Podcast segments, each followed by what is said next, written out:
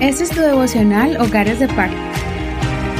Bienvenidos a tu devocional. Vamos a comenzar un nuevo tema. El tema de hoy es la bendición sacerdotal. Este es un tema muy bonito y está basado en el capítulo 6 del libro de Números. Vamos a leer desde el verso 22 al verso 27 con la versión Reina Valera actualizada 2015. El Señor habló a Moisés diciendo, Habla a Aarón y a sus hijos, y diles que así bendecirán a los hijos de Israel.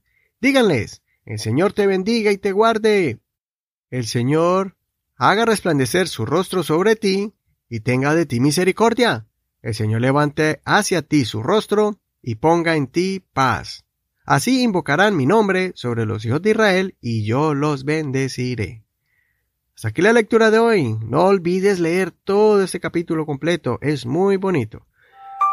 Desde que empezamos este estudio del Antiguo Testamento, especialmente desde Éxodo, hemos visto el orden impuesto por Dios del sacerdocio. Y hemos visto que este es un modelo simbólico de lo que Dios haría con todos aquellos que creyeran en Él. Incluso en la ley de Moisés indicaba que los sacerdotes serían sólo de la tribu de Leví. Ahora en Cristo Jesús, todo aquel que cree en Él será llamado reyes y sacerdotes para Dios.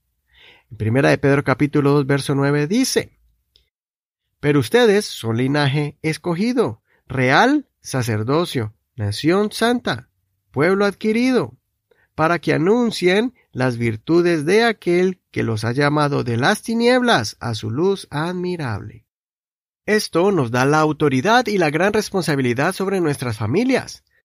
Debemos tomar muy seriamente nuestro rol de sacerdotes del hogar para guiar con solemnidad nuestras familias, dando un buen ejemplo para que ellos nos tomen en serio, para que reciban todo lo que les aconsejamos y también las oraciones que hacemos sobre ellos. Animo mucho a los varones que valoren su posición de esposos y padres, para que ejerciten este ministerio que su comportamiento aplacado, sobrio y prudente transmita seguridad y respeto ante los miembros de su casa. También a las esposas y madres a que también tomen su posición en su casa y usen las palabras adecuadas, de sabiduría y compasión, para que sus palabras sean de bendición sobre su familia. Cuando creemos que Dios ha puesto este ministerio en nuestras manos y lo ejercitamos, Dios escuchará nuestras oraciones cuando bendecimos nuestros hogares. De la misma forma en que en la antigüedad Moisés y Aarón bendijeron al pueblo con esta bendición especial, igualmente nosotros tenemos acceso a la presencia de Dios para que esta bendición se transmita a nuestro matrimonio y el fruto de esa unión, nuestros hijos. Cuando los bendecimos de esa manera, no habrá maldición, embrujo o cualquier cosa que alguien atente contra nosotros. Seremos protegidos y bendecidos por el nombre del Señor conforme a esta promesa. Cuando presentamos a nuestros niños al Señor en la congregación, el pastor toma a nuestros hijos en sus manos y hace esta oración. Pero no nos conformemos solo con la bendición del pastor. Debemos constantemente bendecir también a nuestros hijos, recordándoles que ellos fueron presentados un día ante la congregación y que ellos también tienen una responsabilidad de mantenerse en los caminos de Dios. Diles que ellos son diferentes, recuérdale que son especiales, que no deben seguir todas las corrientes ni costumbres que sus amigos practiquen que ellos cuentan con una bendición especial para que el enemigo no los toque.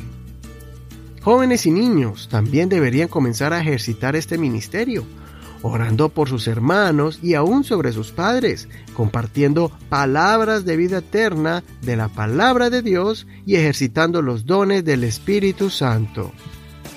Soy tu amigo y hermano Eduardo Rodríguez. Que el Señor escuche tus oraciones sacerdotales que hagas sobre tu familia.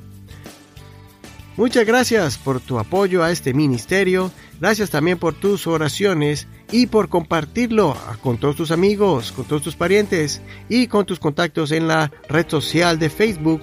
Puedes encontrarnos como Hogares de Pacto Devocional. Ahí encontrarás las notas en español, en inglés y también el enlace a este audio. Bendiciones, hasta mañana.